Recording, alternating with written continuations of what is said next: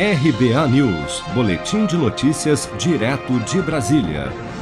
Um estudo da CNI, Confederação Nacional da Indústria, divulgado nesta quinta-feira, aponta que os recentes aumentos na energia elétrica em decorrência da crise hídrica causarão um forte impacto na economia do país, não só neste, mas também e principalmente no próximo ano. Segundo a entidade, o custo extra com a adoção da bandeira escassez hídrica na conta de luz tem pesado não só no orçamento das famílias, que, segundo o levantamento, terá um consumo de cerca de 7 bilhões de reais menor neste ano, mas também para a indústria, que com essa queda na demanda associada a uma redução de 2 bilhões e 900 milhões nas exportações neste ano, deverá fechar cerca de 166 mil postos de trabalho em todos os segmentos neste final de ano. A economista da CNI, Maria Carolina Marques, autora do estudo, explica que a indústria foi o setor da economia que mais sentiu o impacto da alta da energia elétrica e destacou a necessidade de se expandir a matriz energética do país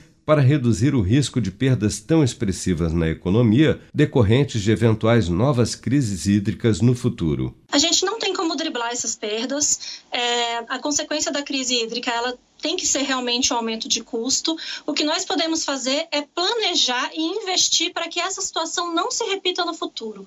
É, o Brasil ele tem um planejamento de longo prazo, a gente pode começar a investir mais em energias renováveis, como eólica e solar, trazer também as térmicas a gás, que são térmicas que poluem menos, por exemplo, em relação às térmicas a carvão e que conseguem gerar uma quantidade grande de energia e reduzir a nossa dependência da energia hidrelétrica. De acordo com o um estudo da CNI, o custo mais alto da energia elétrica resultará em uma perda de 8 bilhões e 200 milhões no produto interno bruto do país neste ano, se comparado a 2020.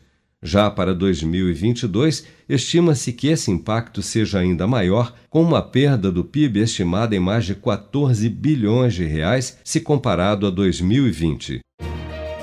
Com produção de Bárbara Couto, de Brasília, Flávio Carpes.